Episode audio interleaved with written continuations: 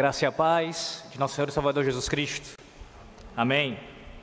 Abra sua Bíblia em João capítulo 15, Evangelho do Senhor Jesus Cristo, segundo escreveu João, João capítulo 15.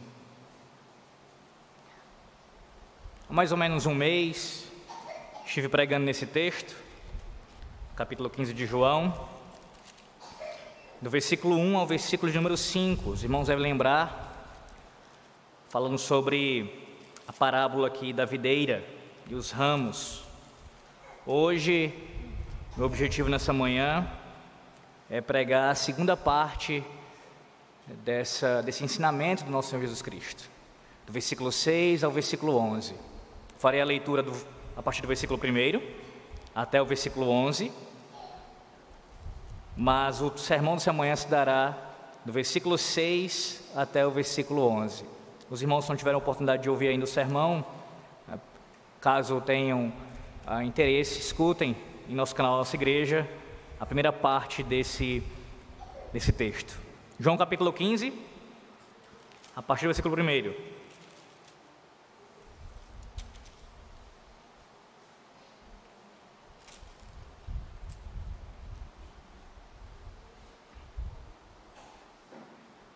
Assim diz o Senhor Deus: Eu sou a videira verdadeira, e meu pai é o agricultor. Todo ramo que estando em mim não der fruto, ele o corta, e todo o que dá fruto limpa, para que produza mais fruto ainda. Vós já estáis limpos pela palavra que vos tenho falado. Permanecei em mim e eu permanecerei em vós. Como não pode o ramo produzir fruto de si mesmo, se não permanecer na videira, assim nem vós o podeis dar, se não permanecerdes em mim. Eu sou a videira, vós os ramos. Quem permanece em mim e eu nele, esse dá muito fruto, porque sem mim nada podeis fazer. Se alguém não permanecer em mim, será lançado fora, a semelhança do ramo, e secará. E o apanham, lançam no fogo e o queimam. Se permanecerdes em mim e as minhas palavras permanecerem em vós, pedireis o que quiserdes, e vos será feito. Nisto é glorificado meu Pai, em que deis muitos, muito fruto e assim vos tornareis meus discípulos. Como o Pai me amou, também eu vos amei. Permanecei no meu amor. Se guardardes os meus mandamentos, permanecereis no meu amor. Assim como também eu tenho guardado os mandamentos de meu Pai, e no seu amor permaneço. Tenho-vos dito estas coisas para que o meu gozo esteja em vós e o vosso gozo seja completo. Amém. Oremos mais uma vez. Santíssimo Deus, nós te exaltamos na manhã do teu santo dia, louvando-te por mais uma vez atendermos a tua santa convocação, por ouvirmos a tua voz ecoar e bradar ao nosso coração para que nós nos levantemos pela manhã no teu santo dia e aqui estejamos adorando ao Senhor, a razão maior de nossas vidas. Obrigado por isso, ó Deus. E obrigado por estar já falando conosco desde o início desse culto. Agora, como já foi clamado aqui, pedido pelo teu servo, nós reiteramos, pedimos ao Senhor que se apiede de nós, que fale conosco pela Sua palavra, e que o teu Cristo, o teu ungido, seja exaltado nessa manhã, para a glória de Deus Pai. Oramos, ó Deus, em nome de Jesus. Amém. Uma das, das virtudes mais importantes e buscadas pelos seres humanos de forma geral é a virtude da constância. Como a constância é algo importante, ou seja, ser constante naquilo que fazemos. Inclusive, essa virtude ela era altamente ah, ah, considerada pelos imperadores romanos. que usavam justamente da constância para que os seus exércitos pudessem continuar firmes no campo de batalha, quer seja em, no, em posição de ataque ou nas suas defesas.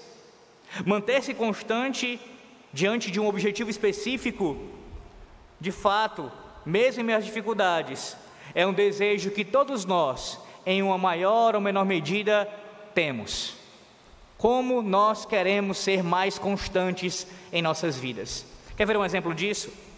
Quando você, por vezes, inicia aquele, aquele período de exercícios físicos.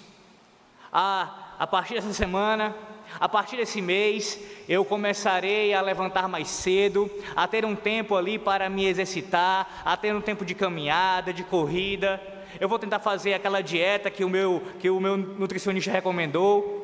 E aí você começa, às vezes até inicia, mas lhe falta constância.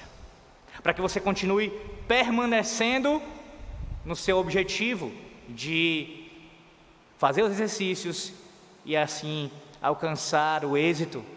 Ou talvez com relação aos estudos, a sua dificuldade seja essa, de você ser mais constante com seus estudos. Você sabe o quão complicado é, o quão difícil é se debruçar sobre os livros e constantemente estar estudando. Seja qual for a disciplina, seja qual for a sua área, é um grande desafio manter a constância. Muitas vezes você até inicia, mas você não tem regularidade em estudar. E para aqueles então que fazem faculdade ou já passaram por isso, ou até mesmo estão estudando com o fim de passar numa prova específica, de um concurso, por exemplo, sabem que se não forem constantes, o prejuízo é certo. Com certeza não conseguirão obter o seu êxito. E a constância no casamento, então? Essa é uma das mais desafiadoras. Não, o casamento ele não, ele não termina ali a dificuldade quando, quando você ah, passa a ser um só, uma só carne com o seu cônjuge. Você pode ter passado por inúmeras dificuldades no seu relacionamento até chegar o momento do matrimônio e você achar ah, agora está tudo tranquilo, conseguimos realizar o nosso desejo. Agora é que iniciou o trabalho. Agora é que você precisa ser ainda mais constante constância no relacionamento com o seu cônjuge. E assim é com todas as áreas da vida, onde você precisa de aperfeiçoamento, onde você precisa a, a melhorar, você precisa ter constância. O que não é diferente, meus irmãos, quando se refere à nossa vida cristã. Sem constância, sem frequência na, na nossa vida cristã, permanecendo em Cristo, labutando por isso, com certeza, sem isso, fracassaremos. E é justamente por causa da importância que ser constante ah, é requerido de nós, que o nosso Senhor Jesus Cristo, nessa manhã, no capítulo 15 de João, do versículo 6 ao versículo 11, ele nos mostra isso. Ele sabe dos assédios desse mundo, da falibilidade do nosso coração, das tentações do maligno. Tudo isso nos assedia, tudo isso se levanta contra nós para justamente ah, nos tirar, nos, nos jogar para longe da Sua presença. E por causa disso, Ele nos lembra da importância de nós sermos constantes em permanecermos na Sua presença. Sim, Nessa manhã nós veremos, do versículo 6 ao 11, que a principal, a principal ocupação de qualquer discípulo é permanecer em Cristo.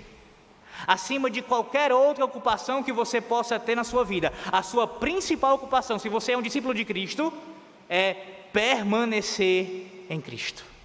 Veremos isso em dois pontos. Primeiro ponto, versículo 6 ao versículo 8, nós veremos os privilégios de permanecermos em Cristo. Do versículo 6 ao 8, os privilégios.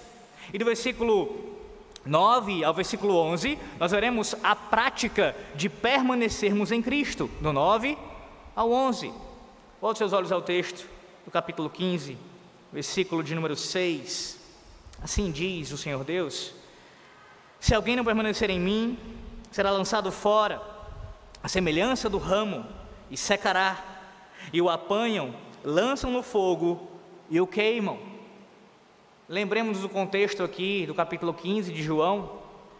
Nós vimos no sermão dessa perícope, do versículo 1 ao versículo 5, que o Senhor Jesus Cristo, ele é a nossa única fonte de vigor espiritual. E que sem ele nada podemos fazer. Você lembra disso? Você lembra que no versículo 1 nós vimos que ah, nós devemos conhecer a videira verdadeira? Ele nos ensina isso no versículo 1 do capítulo 15, que nós devemos conhecer a videira verdadeira. Nos versículos 2 e 3, nós aprendemos que nós devemos florescer na videira verdadeira. A importância de florescer nessa videira. E no versículos 4 e 5, nós aprendemos que ah, precisamos depender da videira verdadeira. Conhecer, florescer e depender da videira verdadeira. Vimos que o capítulo 15 inicia com essa expressão eu sou, que é o sétimo pronunciamento, a sétima vez que o Senhor Jesus Cristo, no, no Evangelho de João, cita essa expressão, falando de si mesmo. Uma clara referência ao eu sou do Antigo Testamento, afirmando aqui a sua deidade, dizendo que é Deus, que é Yahvé, é encarnado. Sim, aprendemos tudo isso naquele último sermão do capítulo 15 de João. Agora, o Senhor Jesus Cristo continua ainda falando sobre a importância da, da, de permanecermos na videira, de estarmos conectados a Ele. E lembre-se aqui do contexto: Cristo está falando essa, essas palavras aqui, esse discurso, ah, antes de ser entregue para a morte. São as suas últimas palavras, seus últimos pronunciamentos aqui, do capítulo 14 ao capítulo 16, o contexto maior, antes de passar por aquela terrível agonia. Ele está lembrando seus discípulos da importância deles permanecerem nele. E o que significa permanecer em Cristo? Ora, o teólogo bispo anglicano J.C. Riley, ele fala: significa manter o hábito de uma constante e íntima comunhão com Ele, sempre estar dependendo de Cristo, descansando em Cristo, derramando em Cristo sempre os nossos corações, tendo como nossa principal companhia, como nosso melhor amigo. É uma definição singela do bispo Riley, mas ela é bem bíblica é isso que significa estar em Cristo, permanecer em Cristo. É nós sempre estarmos em comunhão com Ele, crescente comunhão, constantemente com Ele. Mas veja, observe como é que o Senhor inicia aqui o versículo 6 que já lemos. Ele inicia com palavras duras, com palavras fortíssimas. Ele está falando aqui, primeiramente, da reprovação, a respeito da reprovação daqueles que justamente não permanecem nele, daqueles que não estão constantemente permanecendo nele, daqueles que ah, não insistem em andar na sua companhia. Eles serão semelhantes aos ramos que, por não estarem verdadeiramente ligados à videira, são removidos. Lembre-se do versículo 1: o pai é o agricultor ele é o responsável por podar a videira. Ele trabalha na videira, ele faz com que os ramos produzam mais frutos. Ele vai limpando esses ramos. E se ele encontra algum ramo que não está dando fruto, algum ramo que é infrutífero, que é sujo, o seu trabalho nesse momento é retirar aquele ramo e lançá-lo ao fogo. Ao longo dessa narrativa aqui, meus irmãos, no capítulo 15 de João, o Senhor Jesus Cristo transparece nas suas palavras que ele está falando de uma pessoa especificamente, uma pessoa específica que serve como, como modelo para todos aqueles que não estão em Cristo. Exemplifica muito bem isso. O discípulo Judas. Você lembra de Judas? Ele andava entre os discípulos. Ele seguia a Jesus. Externamente, ele, ele aparentava estar em Cristo. Ele parecia um ramo ligado à videira. Havia uma conduta ilibada, pelo menos externamente falando. Mas chegou um momento em que ele demonstrou não estar em Cristo verdadeiramente, mas era um ramo infrutífero, era um ladrão, era um filho do diabo, que no tempo oportuno o agricultor removeu da videira verdadeira e o lançou no fogo. A semelhança de Judas, são todos aqueles que professam estar em Cristo, mas de fato não estão. Andam com Jesus, operam algumas coisas que ah, têm a ver com a palavra de Deus, mas nunca de fato experimentaram a graça de Deus, apenas externamente. Apenas algo que foi visível para nós, mas que nunca internamente no seu coração houve uma obra salvífica. Eles não experimentaram aquilo que nossos símbolos de fé chamam de fé salvadora. Nunca creram de verdade nunca descansaram completamente em Cristo. E há muitas pessoas assim, não só Judas, não só nos tempos em que os evangelhos foram escritos, mas em toda a história da igreja, há pessoas assim. Em nossos dias há pessoas assim. Em nosso meio há pessoas assim. Andam com Cristo 10, 20, 30 anos, aparentam ter sido convertidos, mas nunca conheceram a Cristo verdadeiramente, nunca estiveram na videira. De fato, esse texto aqui, ele, além disso, também nos remete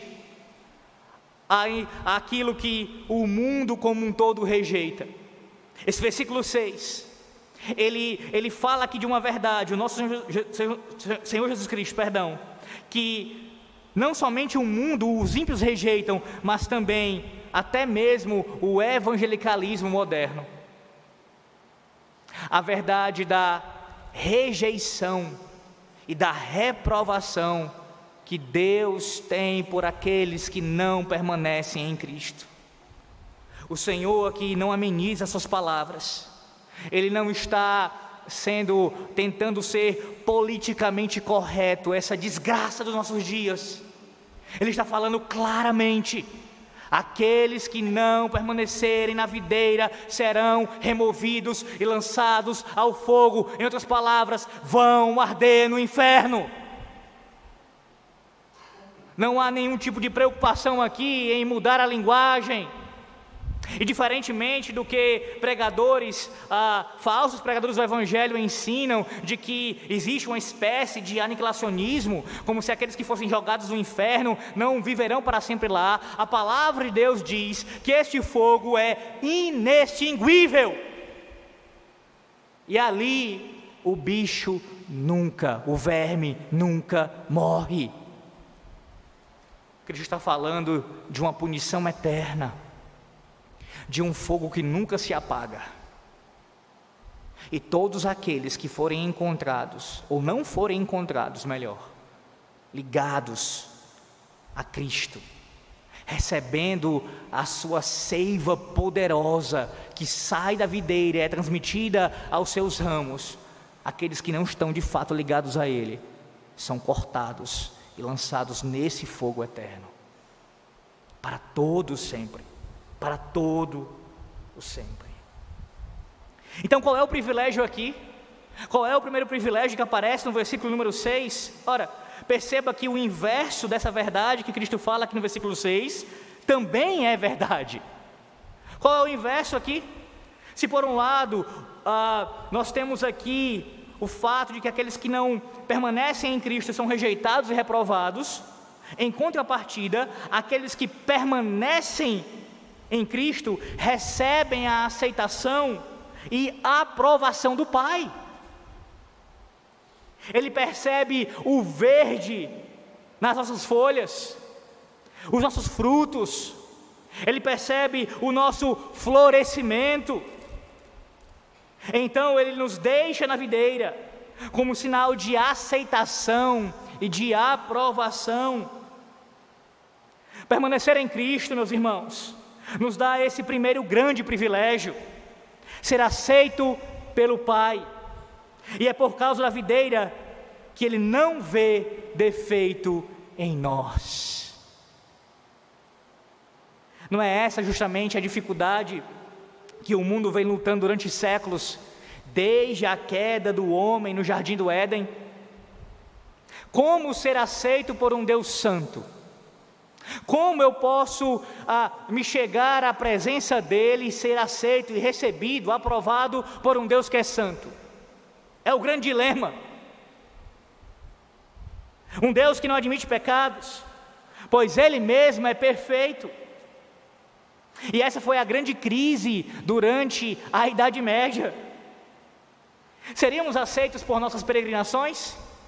Por sairmos de um lugar e por pagarmos algum tipo de voto, algum tipo de promessa e de nos dirigirmos a alguma terra específica para lá prestarmos culto, seríamos aceitos por um Deus Santo assim? Seríamos aceitos por esse Deus Santo através de amuletos, de objetos, de alguma, de alguma peça que, através disso, por, por ter pertencido a algum tipo de santo, por meio disso, seríamos aceitos diante de Deus? Seríamos aceitos diante de Deus por causa dos sacramentos? É através dos sacramentos que nós somos aceitos diante do Senhor Deus? Não, de forma nenhuma. Como os reformadores bradaram, eis o nosso grito nessa manhã mais uma vez: somente Cristo, somente Cristo. A palavra do Senhor Deus nos, nos, lembra que somente através de Cristo, somente por estarmos, por permanecermos na vida verdadeira, é que somos aceitos pelo Pai. E de forma nenhuma por outro meio que não seja esse. Essa é a maneira de sermos aceitos por Deus. De o Pai olhar para nós e não por causa de nós, mas porque estamos ligados à videira, porque Ele olha para a videira, nós somos aceitos por Ele. Que grande privilégio o Senhor nos lembra nessa manhã. Você, mísero mortal, pecador, criatura, é aceito pelo Pai Celeste aprovado por Ele. Quantas vezes nós buscamos a aceitação das pessoas, não é verdade? Quantas vezes nós estamos interessados em ser aceitos, reconhecidos pelas pessoas, por alguém que a gente muito estima, e quantas vezes nós somos frustrados por não sermos aceitos por aqueles que nós queremos tanto que nos reconheçam. Mas o Deus eterno lhe recebe em Sua presença bendita, através do Seu Filho Cristo Jesus. Esse é o primeiro e grande privilégio que o Senhor nos lembra nessa manhã. Mas, em segundo lugar, nós também vemos um outro privilégio aqui no versículo 7. Versículo número 7. Ele diz: Se permanecerdes em mim e as minhas palavras permanecerem em vós, Pedireis o que quiserdes e vos será feito. Aqui o Senhor Jesus faz uma equivalência entre permanecer nele e na sua palavra. Mais uma vez, Riley diz: permanecer nas palavras de Jesus é ter sempre os ensinamentos e preceitos continuamente em nossas memórias, fazendo desses ensinos o guia para nossas ações e a regra do nosso comportamento e condutas diárias. Perceba que Cristo aqui não está falando de nenhum tipo de legalismo. Não é isso que ele está ensinando. Como se ele estivesse dizendo assim: me obedeça e suas orações serão respondidas, simplesmente pela sua obediência. Pelo contrário, ele estava aqui falando daqueles que já foram enxertados na videira, que já foram alimentados pela sua seiva saborosa. Esses permanecerão nele e suas palavras.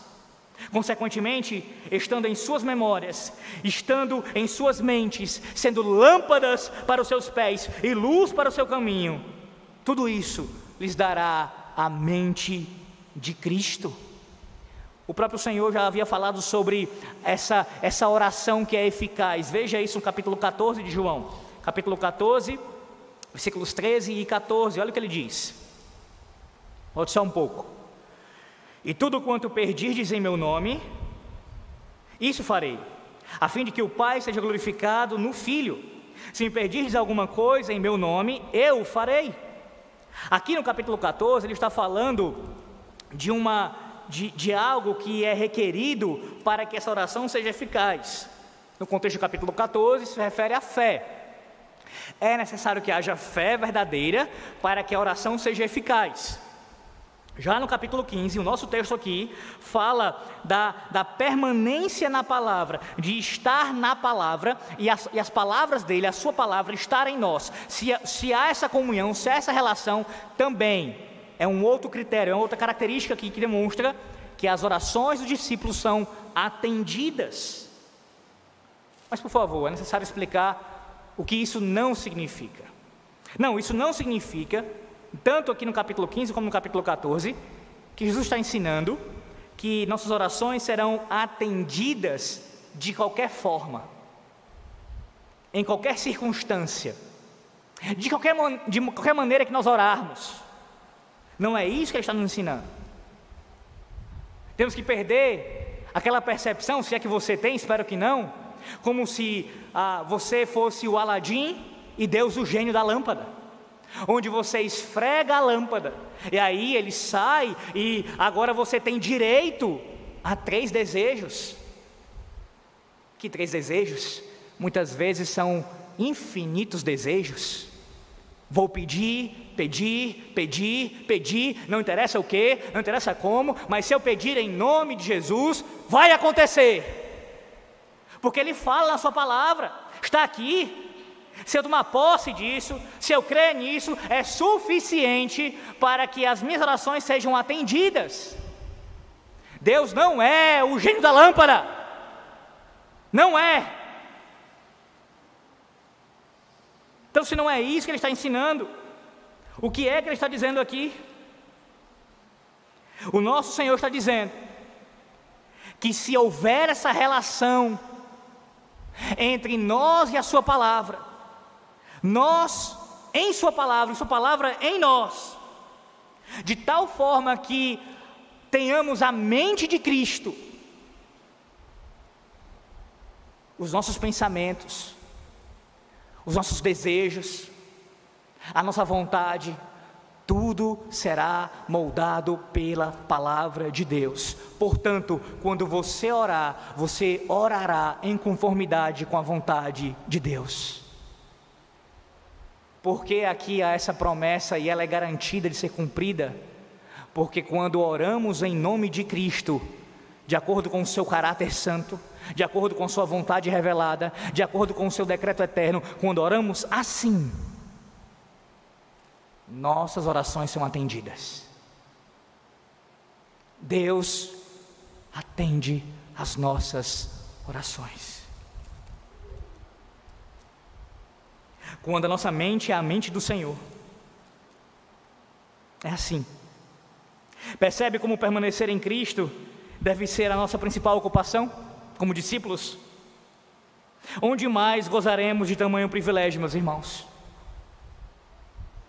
Muitos sentaram inúmeras maneiras para serem escutados por Deus, ou no caso dos pagãos, pelas suas divindades. Lembra de textos do Antigo Testamento, quando os pagãos buscavam ali as suas divindades, as falsas divindades, e faziam de tudo, se mutilavam, ofereciam vários tipos de sacrifícios, alguns chegavam a oferecer seus recém-nascidos para as suas divindades. Sabe qual era o propósito?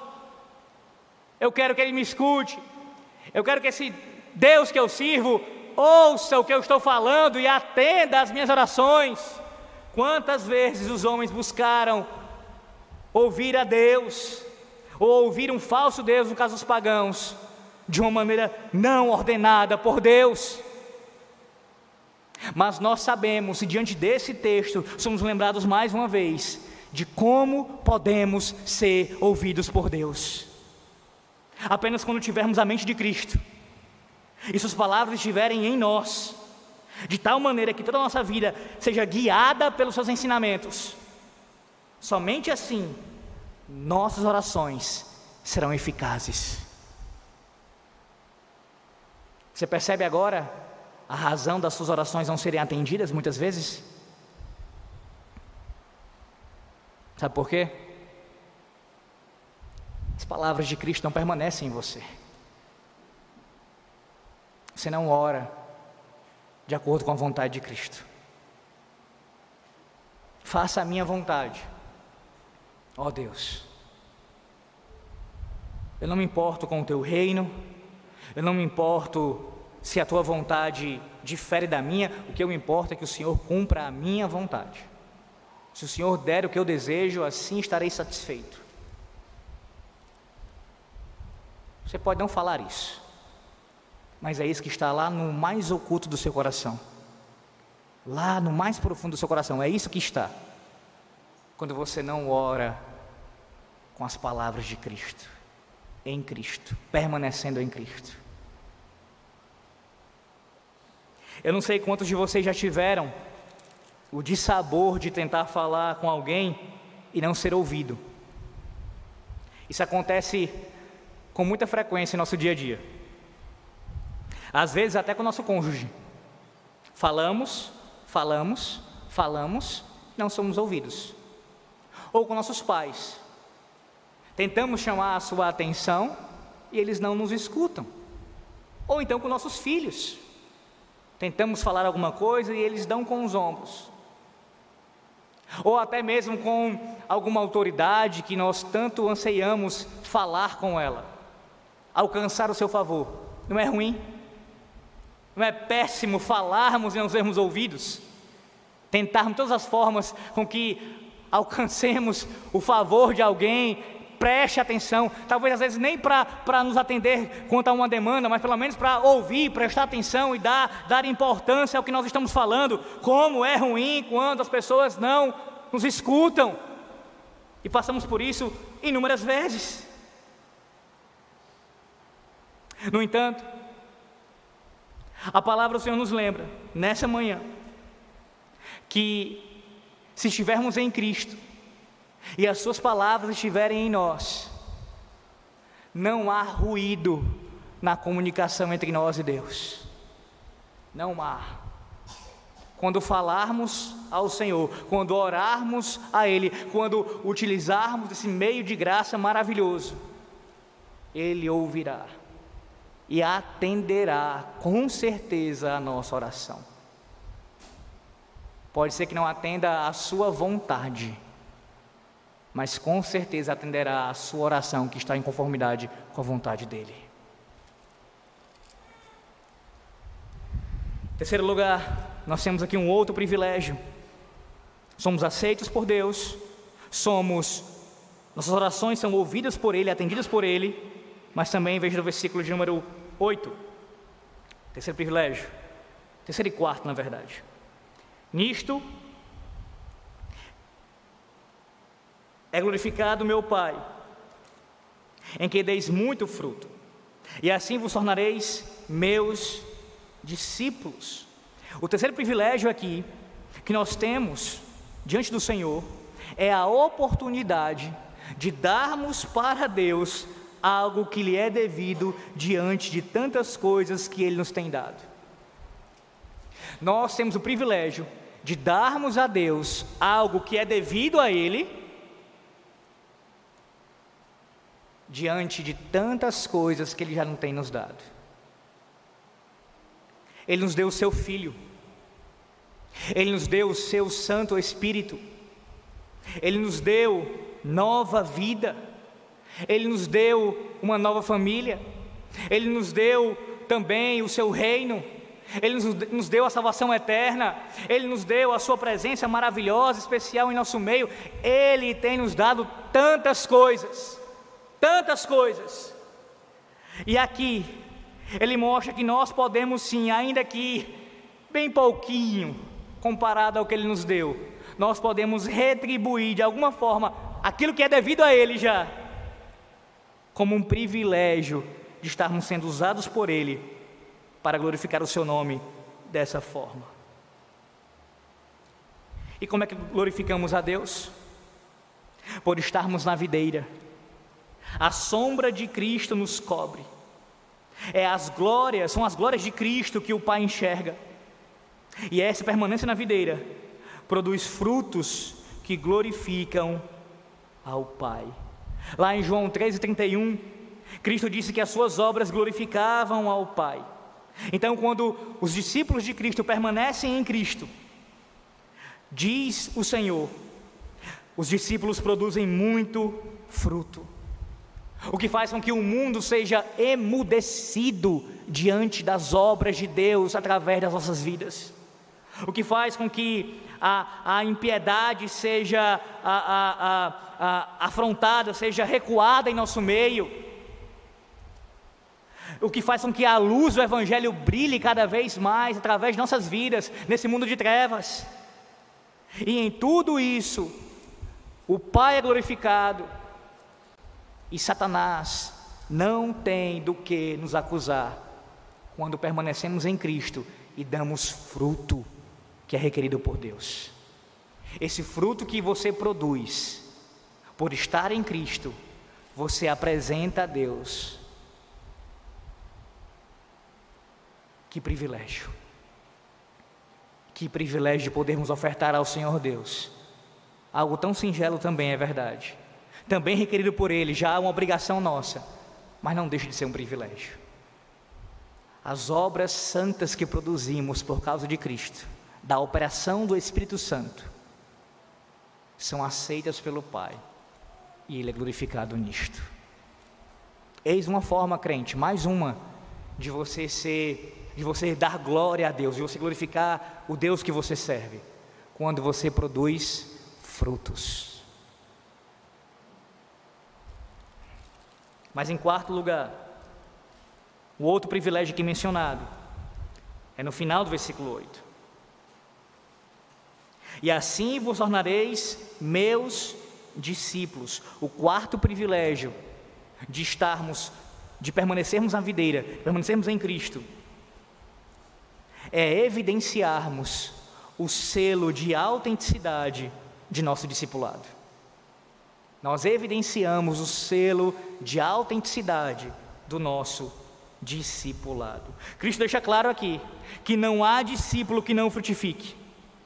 Por mais que haja diferença entre frutos e frutos, alguns discípulos frutificam mais e outros menos. O fato é que se você é um discípulo verdadeiro de Cristo, você dará fruto. Haverá frutos nesses ramos. É impossível você estar em Cristo e o seu caráter não ser moldado. É impossível você estar ligado a Cristo e, você, e o seu ardor, o seu ardor pela igreja dele não aumentar. É impossível você estar em Cristo e você não anelar pela sua presença santa. É impossível. São essas boas obras que testificam que somos de fato dele. Veja o que o apóstolo Paulo fala em 1 Timóteo. 1 Timóteo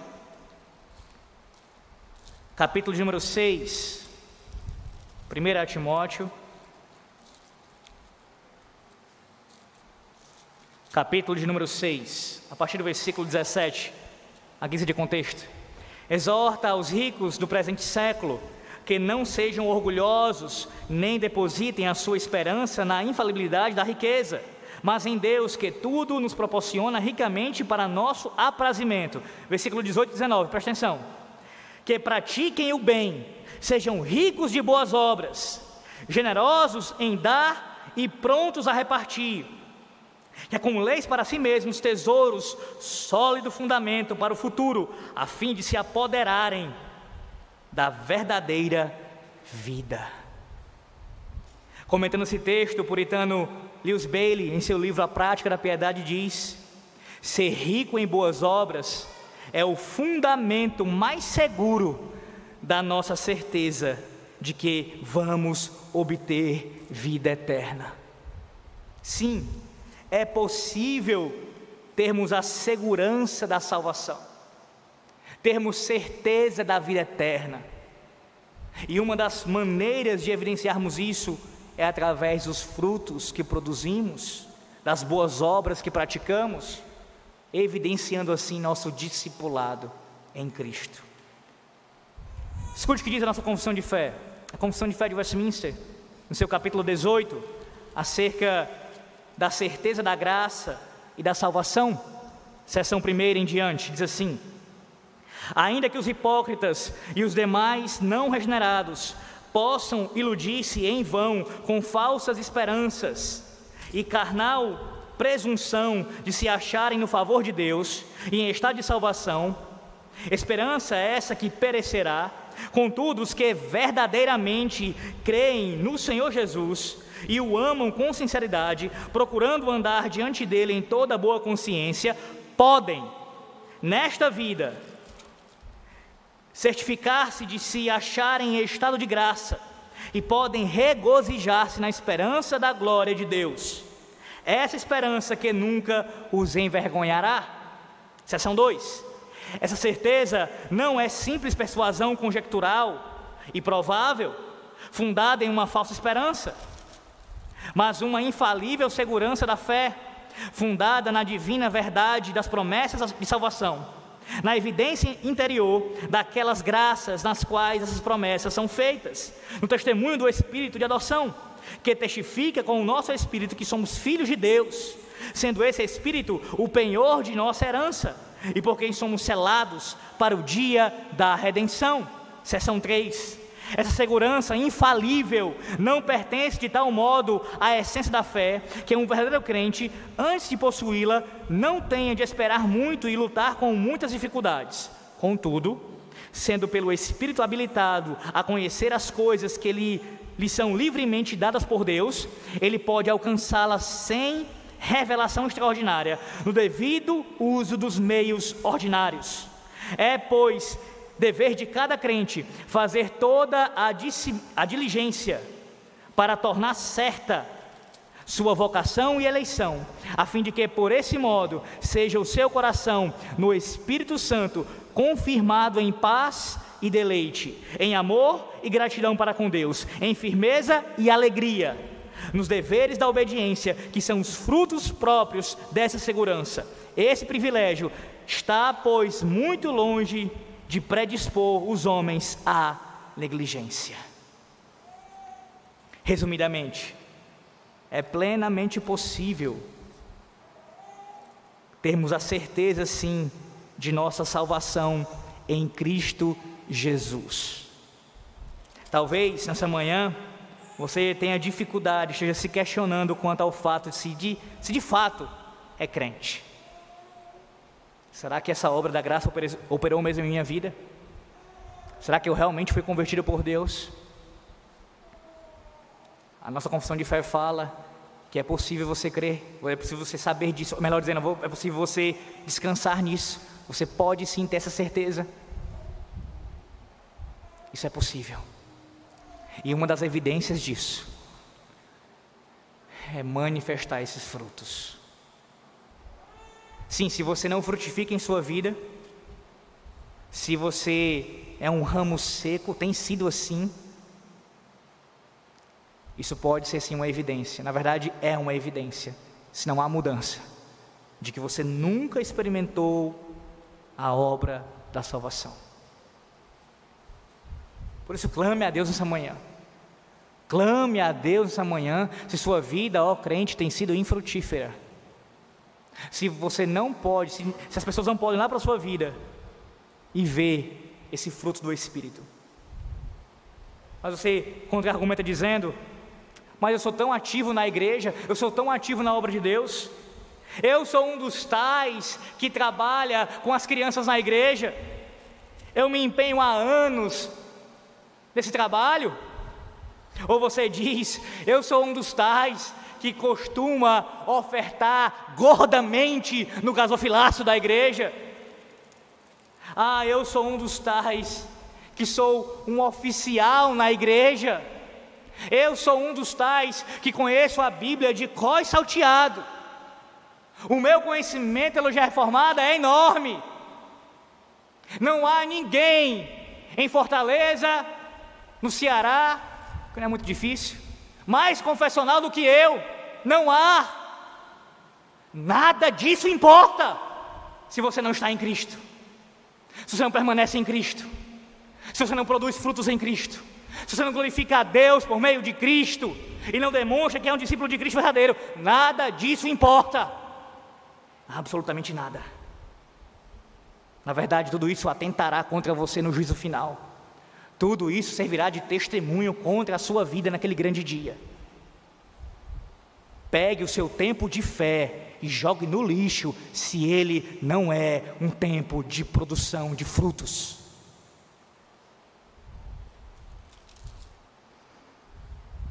À luz disso, você percebe que esse deve ser o seu principal interesse a saber, ocupar-se em permanecer no amor de Cristo. Talvez, homem, você esteja muito empenhado em, em ser o melhor marido para a sua esposa, o melhor marido que ela poderia ter. E glória a Deus por isso, você se empenha nessa obra. Talvez, mulher, você esteja se empenhando, se dedicando ao máximo para ser fiel ao seu marido, se, ser submissa a ele. E glória a Deus por isso, você se empenha nessa obra. Talvez você, pai, você, mãe, se empenha de forma absurda aos seus filhos, cuida deles com o maior zelo que possa existir, e também que Deus seja louvado por essa obra. Mas tudo isso é vão, se o seu maior interesse não é buscar estar ocupado primordialmente em permanecer em Cristo. Sem permanecer no amor de Cristo, você jamais gozará desses privilégios aqui descritos jamais gozará do privilégio de ser aceito pelo Pai, de ter suas orações atendidas, de glorificar a Deus que tanto fez por você e de ser reconhecido como um autêntico discípulo de Cristo. Sim, permanecer em Cristo nos dá todos esses privilégios tremendos, maravilhosos. Mas como permanecer no Senhor? Como tomar essa, tornar essa a nossa principal ocupação? Veremos em segundo lugar. Segundo ponto, do versículo 9 ao versículo 11, a prática de nós permanecermos em Cristo. Versículo 9: Como o Pai me amou, também eu vos amei, permanecei no meu amor. A primeira maneira que Ele nos dá aqui para permanecermos nele é focando no seu amor. E a primeira coisa que nos salta aos olhos aqui no versículo 9 é que o nosso Senhor Jesus Cristo ele faz uma comparação entre o amor que o Pai tem por ele e o amor que ele tem por nós. Você já parou a pensar nisso? Pensar no fato aqui do amor que o Pai tem pelo filho? Como é que a gente pode mensurar esse amor? o amor do Pai pelo Filho, da primeira pessoa da Trindade pela segunda pessoa da Trindade. Como podemos entendê-lo? Uma coisa que nós sabemos acerca desse amor, nos mostra a palavra de Deus, naqueles dois grandes momentos em que o Pai fala acerca do seu filho: Este é o meu filho amado, em quem me comprazo. Existe uma aprovação do Pai pelo filho. Ele demonstra o seu amor aprovando a pessoa do filho, tanto a pessoa como as suas obras. E ele se deleita na obediência do seu filho. O pai também demonstra esse amor, uma outra forma, é na comunhão que existe entre eles dois. Que amor entre eles. Mensurar esse amor está para além das nossas capacidades. Não podemos compreender sua completude. E é exatamente esse amor que o Filho tem por você, crente. Será que isto não te faz sentir um pouco mal nessa manhã? Como assim mal, Alex? Saber que o filho me ama assim como o pai o ama? Não, não é mal pelo amor que ele tem por você, mas é por você não dar o devido valor a esse amor. Isso não te faz mal? Muitas vezes, o foco de nossas vidas é buscarmos o amor de quem não nos ama. A adolescência, que período terrível, muitas vezes. Onde o jovem, ou a moça especialmente, se revolta porque aquela paquerinha não lhe retribui o amor tão incondicional que ele demonstra por ela, ou ela demonstra por ele. E isso acontece em outras áreas também, em outros momentos, mesmo depois de adultos, buscando o amor de quem não nos ama, de quem não retribui igualmente tanta dedicação, tanto interesse, tanta devoção que temos a essas pessoas. Nos enchemos com essas noções falsas de amor, esse amor hollywoodiano, esse amor que é passado muitas vezes de forma deturpada nos filmes. E aí, por nos perdermos nessa falsa compreensão de amor e buscarmos isso, acabamos dedicando tempo a coisas que não são necessárias, que são completamente dispensáveis. Mas o Senhor Jesus nos garante aqui que Ele nos ama com a mesma intensidade, ardor e imensidão que o Pai o ama. Tendo isso como fundamento, vem a exortação de Cristo para você nessa manhã. Cristo lhe diz: Quer permanecer em mim? Lembre-se do meu amor por você, que é vasto, largo, profundo e imensurável. Lembre-se do meu amor quando o mundo lhe odiar quando você experimentar rejeição, foque no meu amor que me levou à cruz, ao sacrifício da minha vida, que me levou a receber a ira do meu Pai por você. Lembre-se e foque no meu amor. Lembre-se que Cristo está sempre disponível para você, ó crente. Muitas vezes temos medo de amar porque temos medo de não sermos correspondidos, medo de nos envolvermos com as pessoas e nos machucarmos, porque talvez as pessoas não correspondam com os nossos sentimentos. Mas sabe qual é a chance disso acontecer com Cristo? Zero! Zero! Não existe nenhuma possibilidade de você se relacionar com Cristo e Ele não te amar. Porque se há uma relação verdadeira entre você e ele, entre a videira e os ramos, há amor. Eterno amor.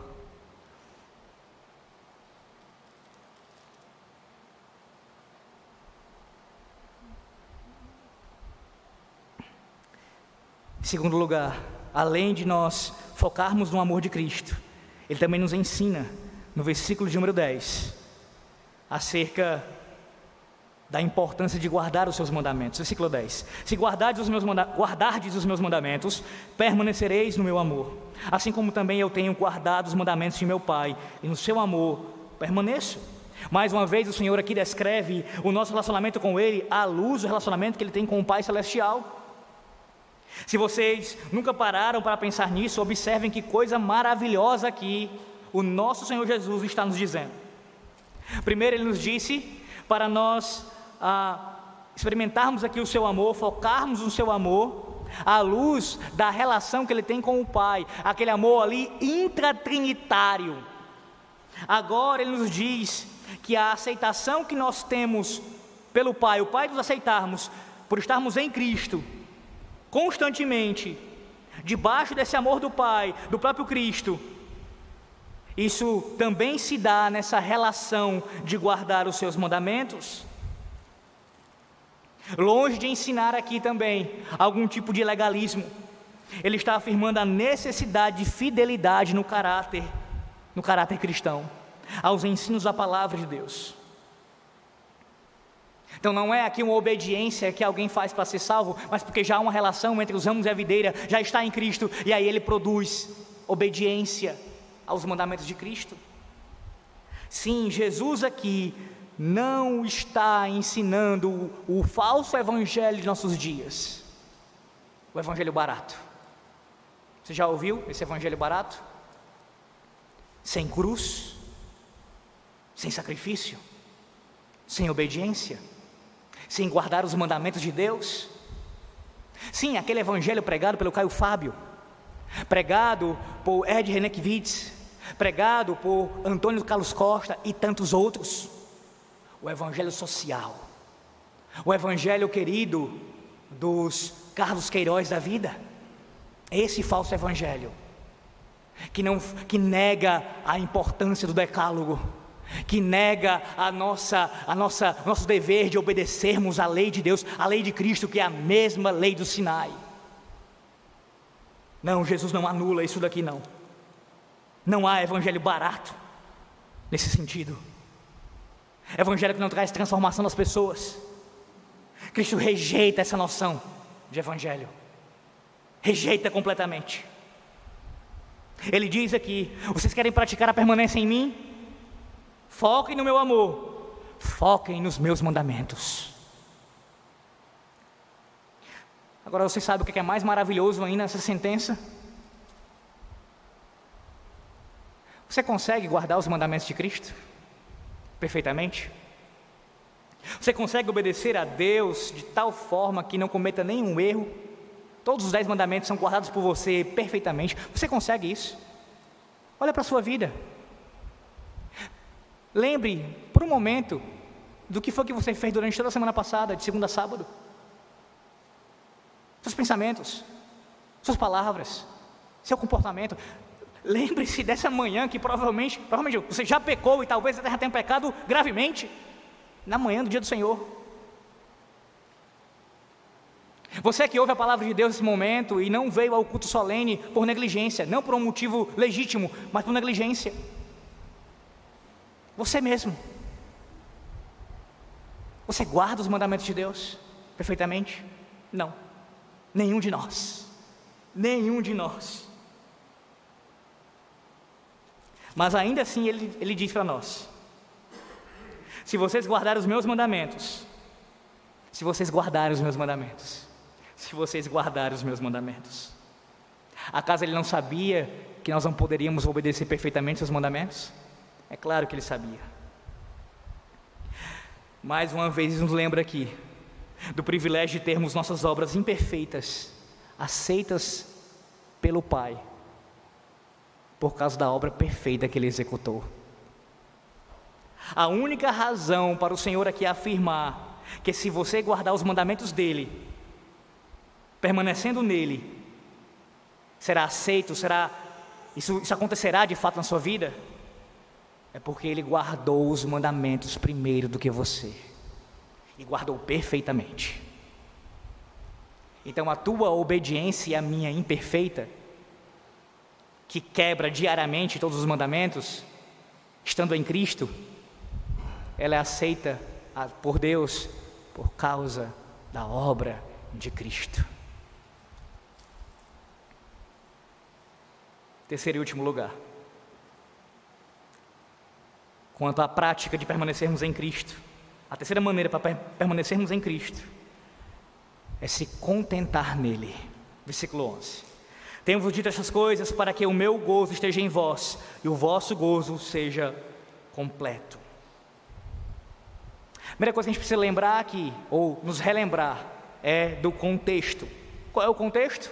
Os apóstolos estão recebendo as últimas instruções do Senhor antes da cruz. Antes ali naquele momento de sofrimento, a, a tristeza era iminente. Pouco tempo depois daquele discurso, eles estariam extremamente abatidos. O querido e amado Mestre seria arrancado no meio deles, julgado injustamente e pregado numa cruz. A tristeza tomaria conta do coração dos discípulos. Mas Cristo ensina aqui como é possível fluir no coração, mesmo em meio às circunstâncias mais terríveis, fluir alegria indizível. Como é que isso é possível? Lembrando do seu amor e de suas palavras.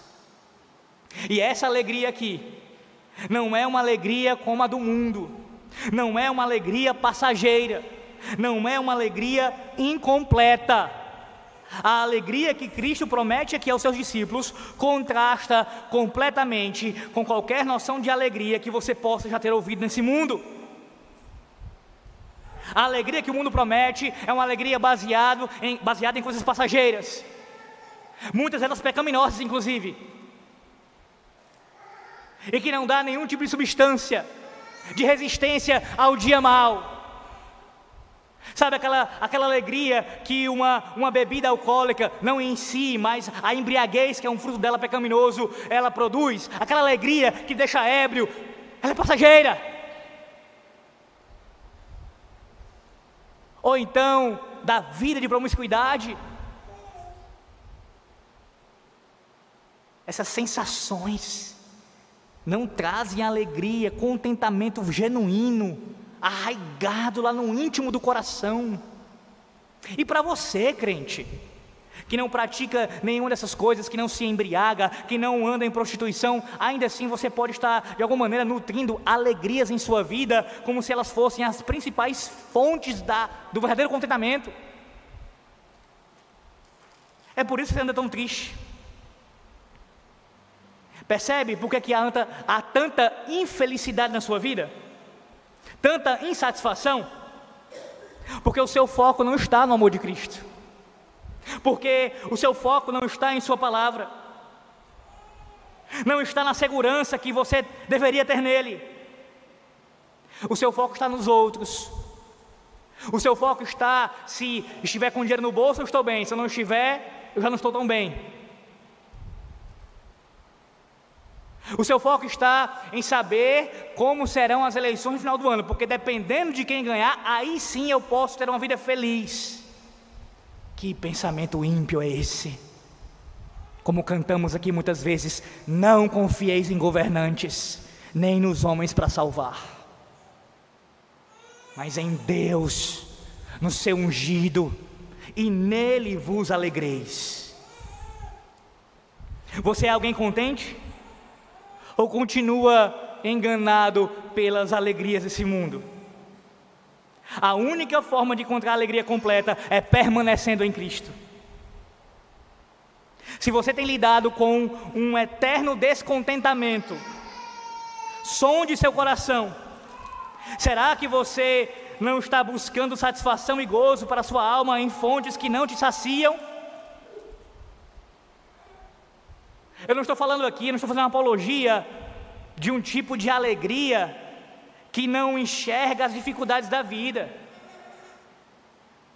Um pensamento masoquista. Está tudo dando errado, tudo acontecendo de problema, luto, tudo, tudo.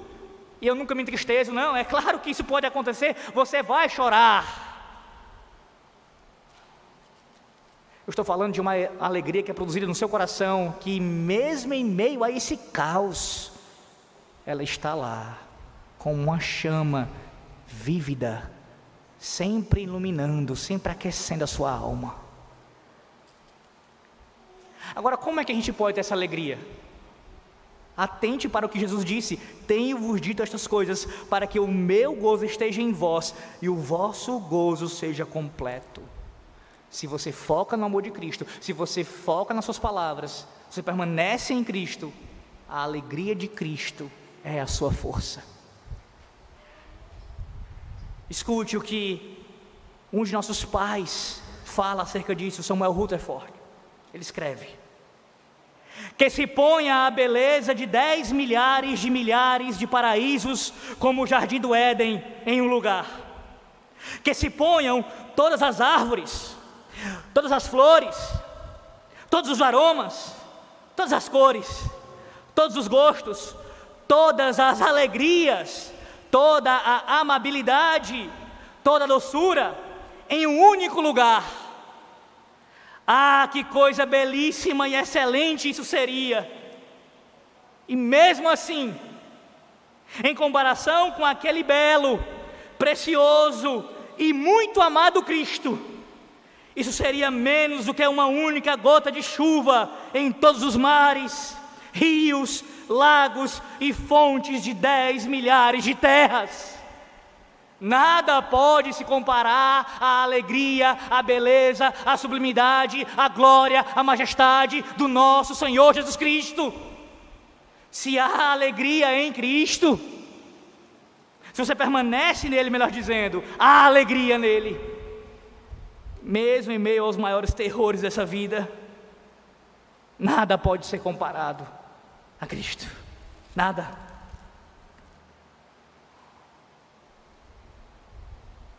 A única forma de experimentar essa alegria é se você permanecer nele. Por mais escura que seja a noite, por mais difícil que seja a circunstância, permaneça em Cristo. Permaneça em Cristo. Confie em Cristo. Concluímos lembrando-nos, lembrando os irmãos da importância de sermos constantes. Às vezes, você é muito mais diligente nos seus exercícios físicos do que na sua leitura da palavra. Já parou a pensar nisso? Você faz tudo cronometrado, não pode faltar o tempo ali do exercício, da, da comida sendo feita na hora e, e digerida naquele momento, os nutrientes necessários, tudo bem organizado. Ou então você é altamente diligente no seu trabalho, nas suas outras responsabilidades, e veja que não há nenhum problema nisso. Eu estou falando de você demonstrar uma maior constância, um, uma maior a, a, luta por permanecer em seus objetivos, quando comparado a permanecer em Cristo.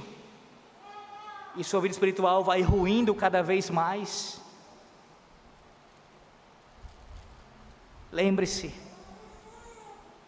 que para nós, como discípulos de Cristo, a nossa principal ocupação é permanecer em Cristo. Permanecer em Cristo. É a sua principal ocupação, ó discípulo de Cristo. Que Deus os abençoe nessa manhã com a graça da perseverança dos santos, que é Ele quem nos sustenta até o fim de nossas vidas. Amém. Oremos. Senhor, nós te damos a glória, nós te damos o louvor, nós te damos toda a honra nessa manhã, ó Deus. Este culto é feito para ti, para a glória do Senhor.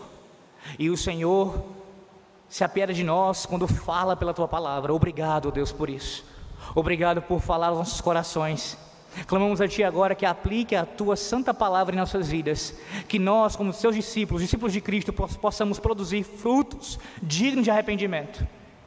Tenhamos a certeza da graça da salvação, ó Deus, em nossas vidas, por estarmos em Cristo. Nos dá força para permanecermos em Cristo até o final de nossas vidas, perseverando na fé que de uma vez por todas foi entregue aos santos. Oramos em nome de Jesus.